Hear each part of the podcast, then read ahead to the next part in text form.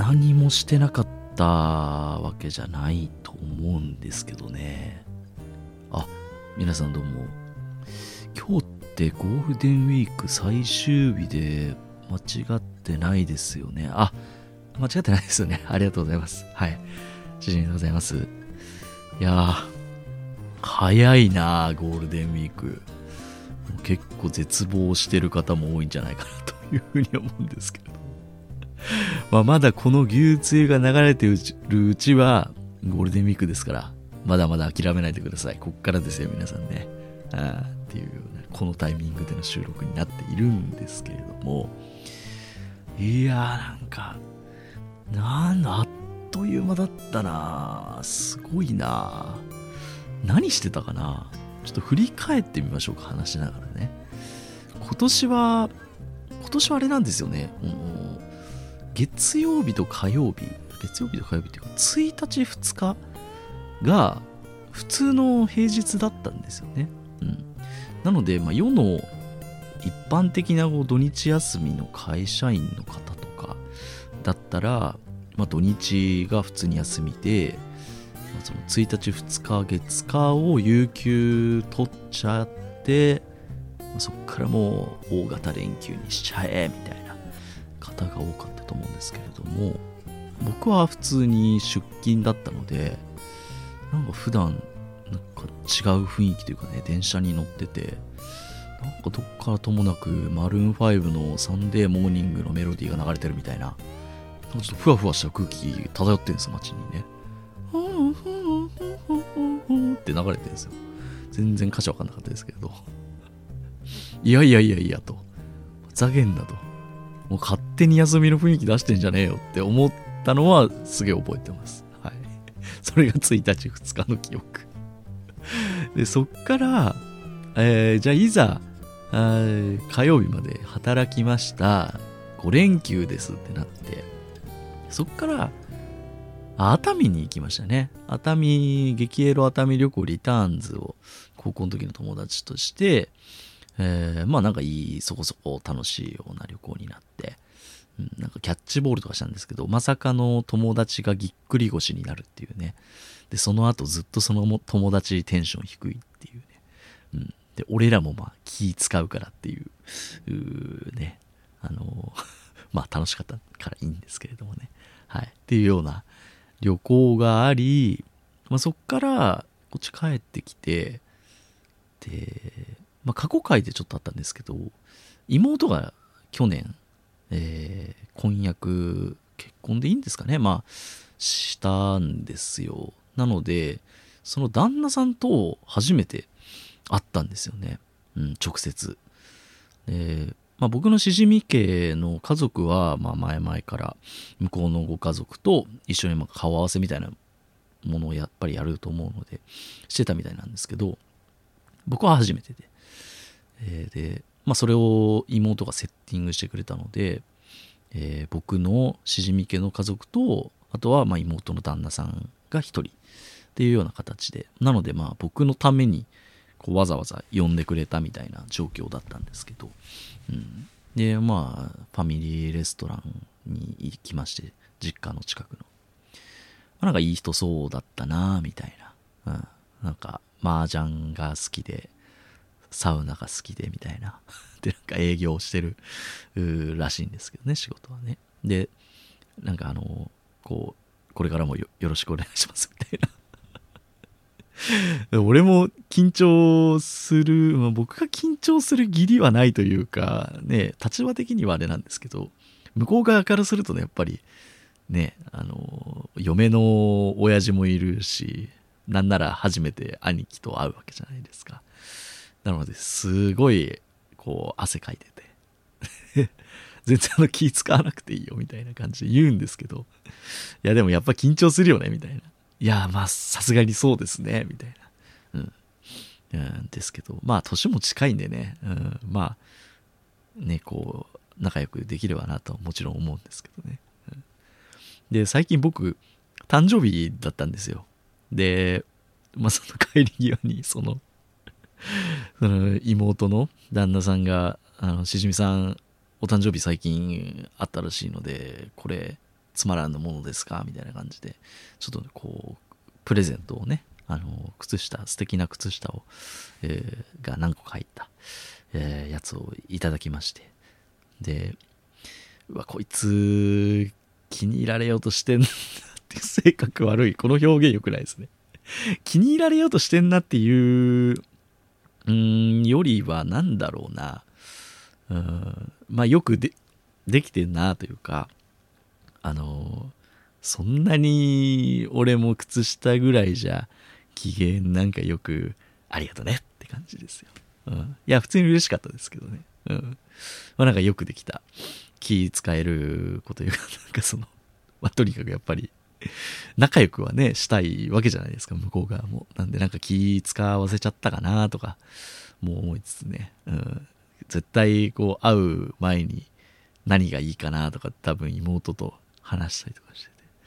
ああ、なんか、うん、靴下とかでいいんじゃないみたいな。うちの妹は割とサバサバしてるので、うん、とかそういう会話があったのかななんて思いながら で、帰ってきましたね。うん、そっからは最近、あの、大きいモニターをね、31インチのモニターをあの Amazon で買いまして、で、家に到着して、で、こう、モニターをね、増設して、そうすることによって、まあ、今後の配信活動とね、いろいろ作るものとかがこうやりやすくなったりっていうのもあるんですけど、ゲームをね、大画面でやれる楽しさに目覚めてしまって、で、スプラトゥーンをね、久しぶりに開いたんですよ。そしたらなんか、いろいろ武器とかが、こう、新しくまたアップされたりとかしてるんですけど、その中で、なんかすんごい自分が楽しいと思える武器があって、まあ、やってない方に説明してもなんかピンとこないと思うんですけど、超簡単に言うと、なんか元気玉みたいな、なんか、えー、ナイス玉っていう名前なんですけど、実際はね、こう、ブワーってなんかエネルギーをグワーってチャージして、相手の陣地にこう、ボーンって放り投げると、相手陣地がボガーンって爆発するアイテムがあって、それがもう気持ちよくて気持ちよくて、うん、もうなんか常になんか僕は心のどこかで全てを破壊したいっていう なんか謎の謎の破壊衝動がなんかあってそれがすごく満たされるっていうのでやってますね。うんまあ、ある意味こうこれをやることによってパチンコが抑えられているっていうのはねこの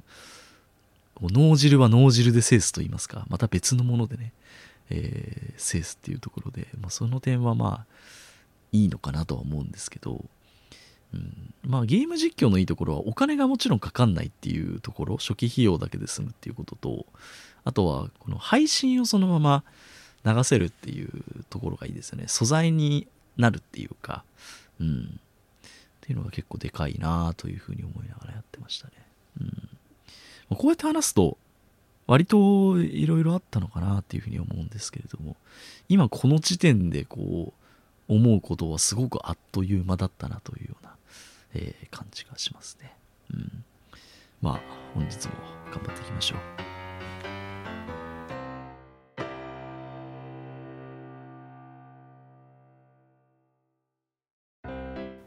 牛丼並盛りつゆだく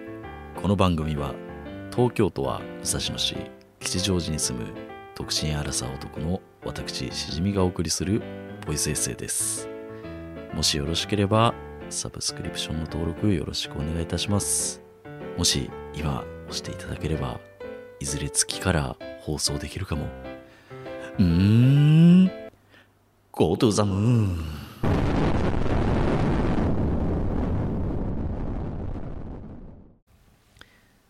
はい、牛追をお送りしております。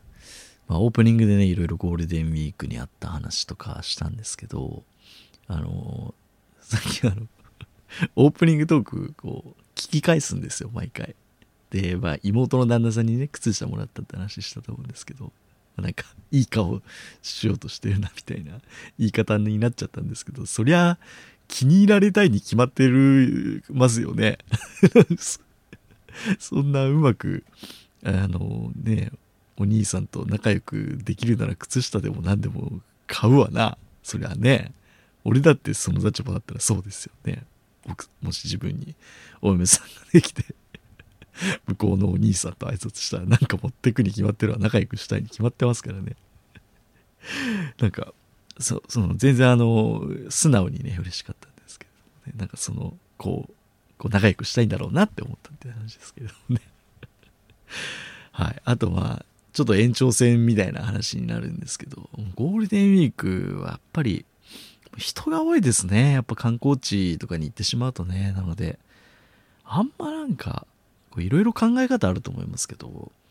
遠出はもうしない方がいい感じがしますよね。うん。みんな祝日ですからね。うん。っていうのもその熱海に行った時もそうですし、ね、吉祥寺にいてもねすごく思うんですけど普段全然こう並ばないようなこうお店といいますか、まあ、割としばらく、まあ10、10分とか並べば食えるかなみたいなこうお店、具体例を出すとあの吉祥寺のサンロードっていう商店街の横っちょにあのクレープサーカスっていう、まあ、安くて美味しいなんかこうクレープ屋さんがあるんですよ、うん、で特別なんかスペシャルな要素があるわけでは特にないんですけれどもうんなんか昔ながらのなんかこういうのだよこういうの系ですよねいわゆる、うん、安くて美味しいみたいなところなんですけど。まあここ数年なんかデートスポットとかのまとめみたいなやつで多分紹介されてたりとかし始めてから少し、まあ、列はできてるかなっていう普通の土日だったらっていうようなお店があるんですけど。この前ゴールデンウィークの時にバーってフラって行ってみたらなんかなんかの抽選ですかみたいな。パチ屋の抽選ですかってぐらいバーって列ができてて。いやー、まあ、その先になんかすごい美味しいねなんか高いうなぎが食えますとかそういうのならまだしも400円ぐらいのクレープでこんな並ぶのかみたいな。うんそれは嫌だなっていうふうに正直 思っちゃいました。まあ地元の人からするとっていう話なんですけどねもちろんね、うん、外側からこう旅行とかで来た人からするとねまあ並んでても食べたいのかもしれないですけれど。も、うん、っていうのを多分僕も熱海でやってたんだろうなっていうような感じはするんですけどね。うん、向こうの人からすればそんな並ばなくたって食えるようなもうわざわざこんなひねくれてますね今日ね僕ね。へそ曲がりですね、うん、よくないなと思うんですけれど、うんまあ、そういういろいろ思ったところがありましたね、普通に平日平日というか通常の土日に自分で有給セルフで月曜日とかに取って3連休に強引にして行った方が絶対スムーズに全てが運ぶというふうに思いましたね。うん、まあなかなか家族とか大人数でいると予定が合わないから、まあやっぱこういうところになっちゃう人もいるんでしょうけどね、もちろんね。うん、それは分かってますけれどもね。っていう。はい。えー、まあこっからは そうですね、まあちょっと私事の話になるんですけど、最近ですね、あの、数日前に、あの私しじみ味噌汁を迎えましたありがとうございますありがとうございますというかもうこう嬉しさ半分もう年を取ることに喜びを感じなくなりました。半分って感じなんですけれどもね。うん。なんか最近まで高校生だったような感じするんですけどね。さすがにそんなわけねえだろみたいな思われる方いると思うんですけど。本当なんかうん。まあ、大学とかはほんと最近卒業したぐらいの感じがするというか。社会人になってからもう何もなんか僕の中で色がないというか、うん、やもちろん、うん、やりがいとかはまあ別に、まあ、そんなに自分に向いてない仕事をやってないわけではないと思うんですけれども、まあ、どうしてもやっぱり一日ね8時間とかほぼ毎日拘束されてなんか土日もなんか平日の疲れを癒すために寝ちゃったりとかしてこうだらーって過ごしていたらあっという間になんか20代が終わっていたような印象ですね。うん。で、まあ、これから30代になっていくんですけどなんかね結構気持ちの変化というかああもう後がないんだなっていうような感じといいますかね。すごく非常になんかボイスエッセイ味を感じるというかあれなんですけれどもね。すいませんなんかねこんな話に付け合わせちゃって申し訳ないんですけど。っ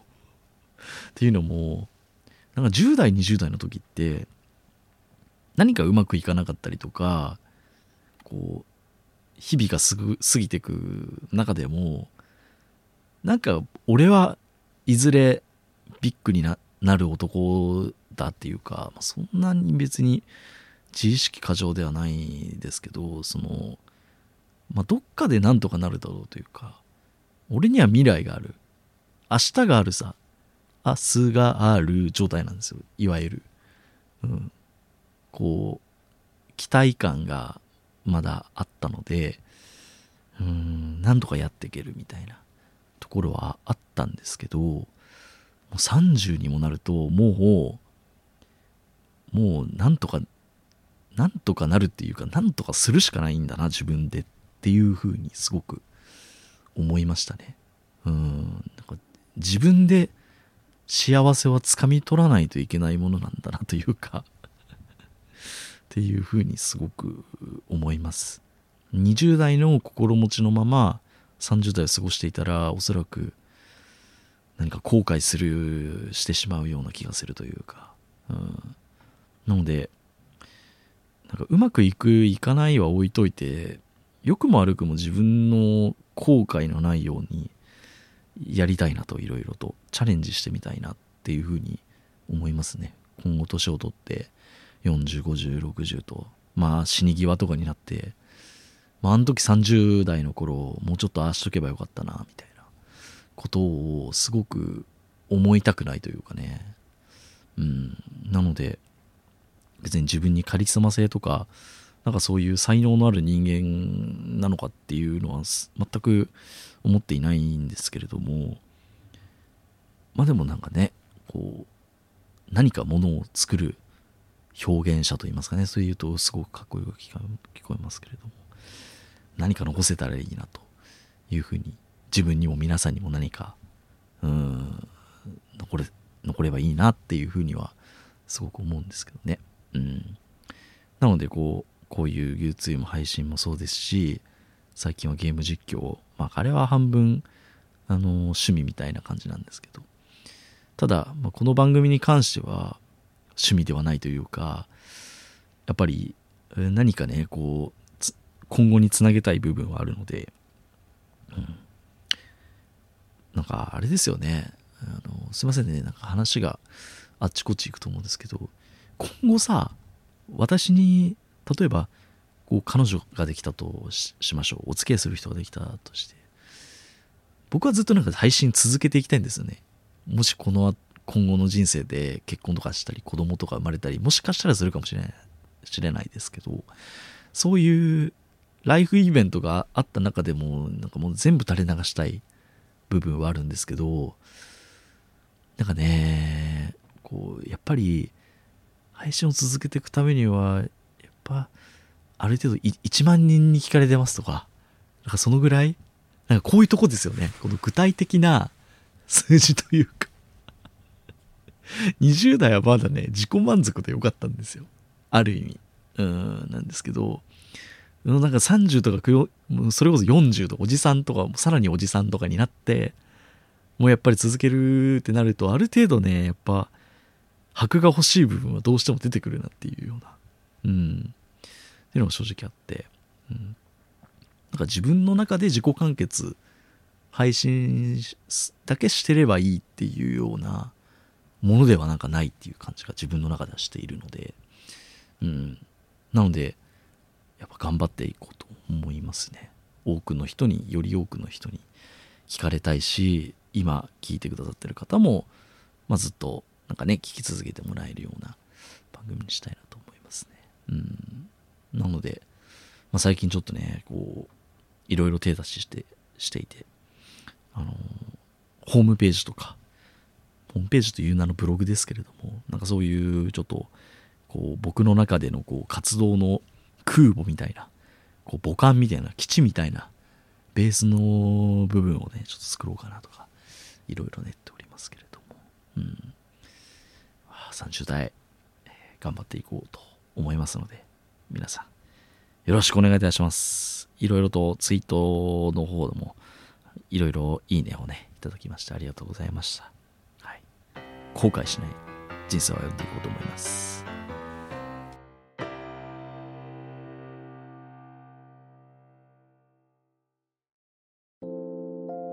牛津高校首相のしじみです。このポッドキャストの特徴は程よいテンポ感という名の微妙に間延びしたトークです。目標は独占契約を勝ち取って100億円を手に入れることです。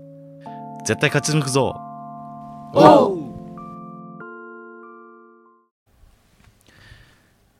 はい牛津お送りしております。まあ30代一発目の放送ということでね。あのまあたまには肩の力を抜くと言いますか、まあ、いつも肩の力抜いてますけど なんか最近グッときたような話というかなんかそういう雑談みたいなものを何個かしようかなというふうに思います。でね何個かねメモしてるんですけどすんげえしょうもないんですけどいいですか？はい。この前なんかね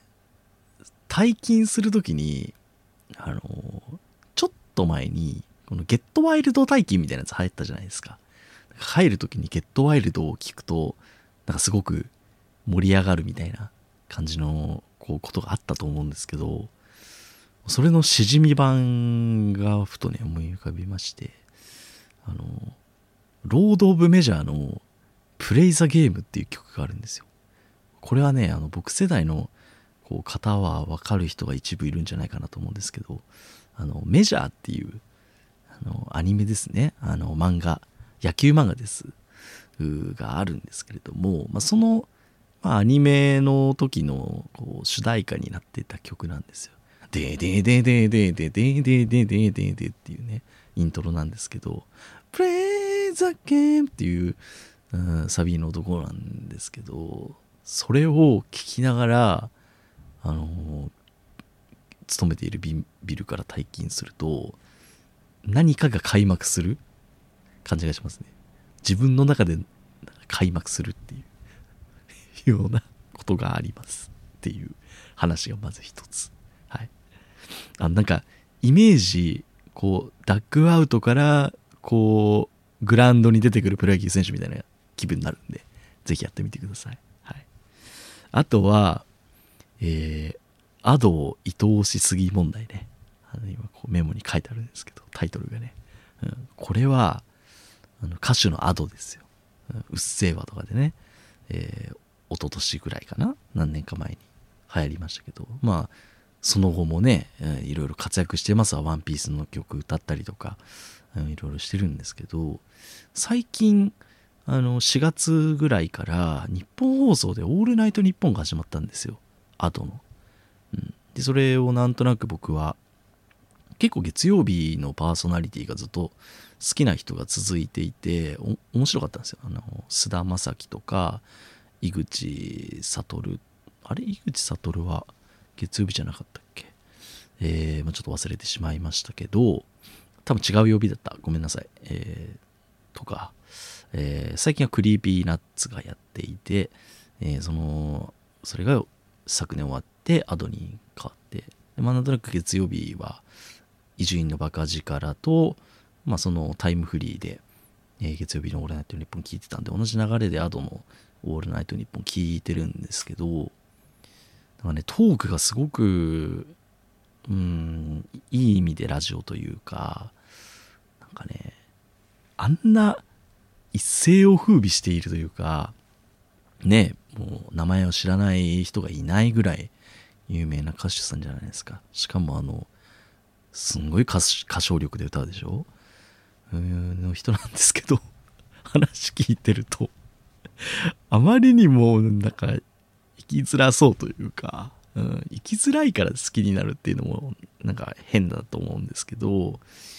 なんかあんな自信満々にすんごい歌を歌う人なのになんかこう駅でなんかちょっと助けてもらったりとか荷物運んでる時にちょっとこう助けてもらった時とかにあのありがとうございますっていうのがなかなか言えなくてああだあだすみたいなこう感じになっちゃったとかっていうようななんかすごい日常の些細でなおかつこう自分はすごくこう思ってたのにうまく出なかったとか、うん、なんかうんまあ陰キャっていう言葉はすごくあの 合ってるかどうかわからないんですけど。そのなんか深夜ラジオのパーソナリティって僕はすごくこう陰の要素を持っていることってすごく大事なポイントだと思っているんですよ。まあ、これは好みの話ですけどね。うん、その因があることによってもう日常の中ですごくこう思ったことだったりとか感じたこととかっていうこう話の分厚さというかその資料の深さみたいなこう厚み深みが出てくると思うんですよね。そうなんか陽キャの人って「ウェイ!」っつってこう「えー、わーわーわーエッチした!」みたいなそんな感じじゃないですか。もっといろいろ考えてるかもしれないですけどすいませんわかんないごめんなさいね陽の人ね。うん、なんですけどなんか陰な人のなんかこのうんなんかこう1あったことだけど実は自分の中では10考えてるよみたいな部分、うん、本当はこうしたかったんだけどとかなんかそういうなんかすごいわかるというか共感がすごくてうんなんかねそういう伊集院さんにもやっぱ感じるし、まあ、僕の好きなあのオードリーとかねあの若林さん僕結構好きなんですけどとかにも通ずる何かが Ado さんにはなんかすごくあるような感じがしますね。うん。私あと年も近いのですごくこう話題にしていることとかもあの自分がかつてなんかこう聞いたことがあるような、ものだったりとかね。なんか昔の漫画の話とか。ねなんかチャオとかすげえ懐かしいなみたいな、うん。まあ、女性の方なんでそういう少女漫画とかの話とか。妹がなんか読んでたのでなんかあそういうのがなそういえばあったなみたいな。話とか。なんかもうすごくもう好きになっちゃってアドさんのことが。アドさんのなんか人間性というか。うん。応援したくなっちゃいますね。うん。アドよりもずっと真夜中でいいのに派だったのにって前言ってたと思うんですけどちょっとアドにちょっと僕は非常にぐらついてますね最近ね。それぐらい愛おしいです。っていう表現が 合ってんのかわかんないですけど。うん。まあ、ずとまよもね、すごい、あの、似たような感じというか、普通に喋ってる時はなんか、うん、ずっと真夜中でいいのにです、みたいなもう、声が聞こえないみたいな。一回オールナイトニッポンやってたんですよね、昔ね。うん、みたいな感じなんですけど、なんかその、こう、普段は本当に、もう、まともに喋れないような、こう、引っ込み思案の人が何かこう歌声というこう武装をしてというか武器を持ってこう大暴れしてるみたいなそのギャップですよねギャップ萌えなんでしょうね結局はそれにやられてんだと思います私はうんっていうのがなんかこうすごくグッときちゃいますねなんかこう年を重ねるにつれてこうそういうギャップとか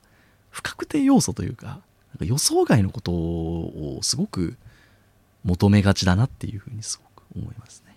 うんまあ、ぜひ、アドさんのオールナイトニッポン聞いてみてください。はい。あとは、最後、あ、これね、最後、あの、YouTube プレミアム最強問題ね。うん、まこれは読んで字のごとくなんですけど、最近、あの、僕、YouTube プレミアムになりまして、うん、あの、なんか、YouTube 開くと、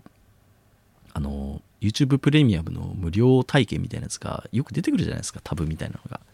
で、毎回毎回あれむざったらしいなと思いながらこう飛ばしてたんですけど、なんかの表紙で、なんか入って、無料体験みたいなボタンを押しちゃったんでしょうね。ある時から、なんか、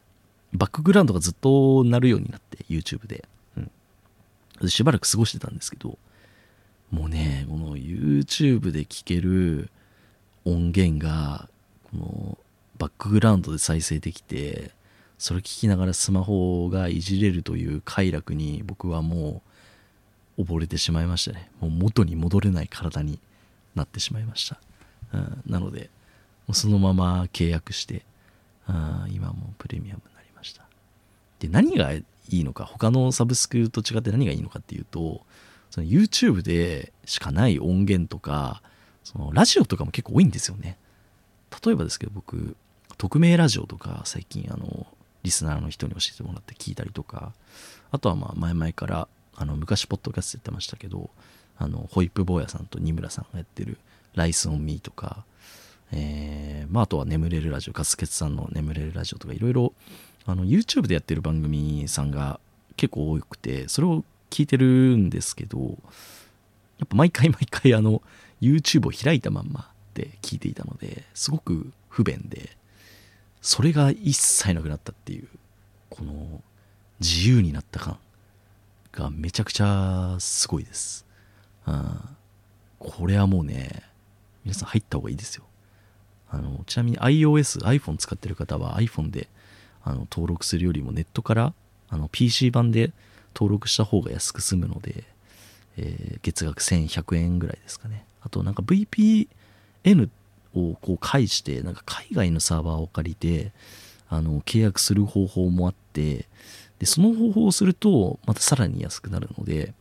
えー、まあ、詳しくはポッドキャストレコボーイさんもしくはネットとかで調べると、まあ、そういう情報とか載っているのでぜひあの聞いていただければと思いますね、うん、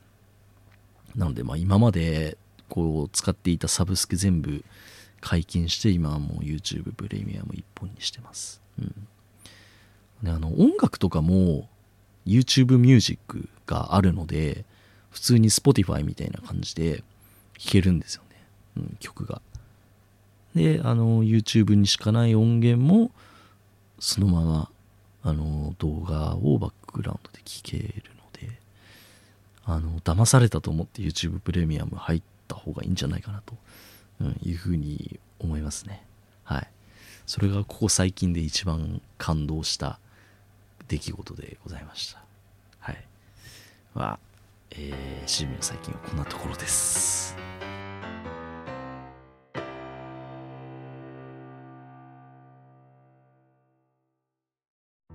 スペシャルゲストお越しいただいております。皆さん、こんばんは。春名誠でございます。落ちた時ってどんな感じなんですか？おい、センスねえなって思うんですか？はい。ちげえだろはい、エンディングです。もう30代一発目お送りしました。まあ、割といつもと変わらないかなっていう感じなんですけれどもね。まあ人間そんなすぐにね、変わりませんよ。うん、ただ、何かこう、脅迫観念というか、何かに追われてるような感じは非常にしております。はい。何かプレッシャーみたいなものはすごく感じるようになりました。はい。というわけで えー、ぜひ皆さん、牛つゆの、えー、登録よろしくお願いいたします。えー、Apple Music、えー、Spotify、Amazon Music で配信しております。これもね、今後は YouTube とか、にもね、もうプレミアムになっているので、もうこれは YouTube にもやるしかないでしょって今 YouTube ってあのポッドキャストがねあのポッドキャストも欄があるんですよ。投稿するところに。ただそんなに実装はされていないというか、えー、あれなのでもうなんかもう秒読みというかもうあとポッドキャストができたらもう完全体になるじゃんっていう、感じがするのでこれはもうやらない手はないだろうっていう感じがするので、ね、今後どうなっていくのかっていうところですけれどもね。ご支援よろしくお願いします。あとはもうすぐ新番組のこう発表をしようかなというふうに思っているんですけど今ちょうどファンクラブというかコミュニティをツイッターでやっているのでしじみの会かっこ仮という名前なんですけれども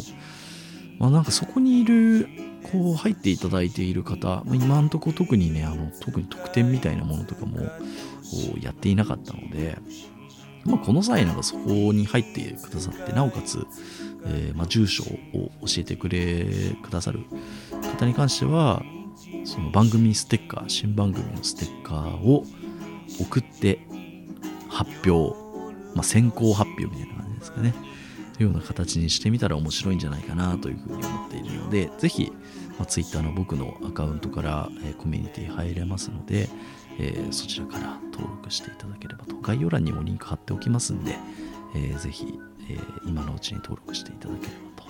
思います。はい。というわけで、ここまでお聞きいただきありがとうございました。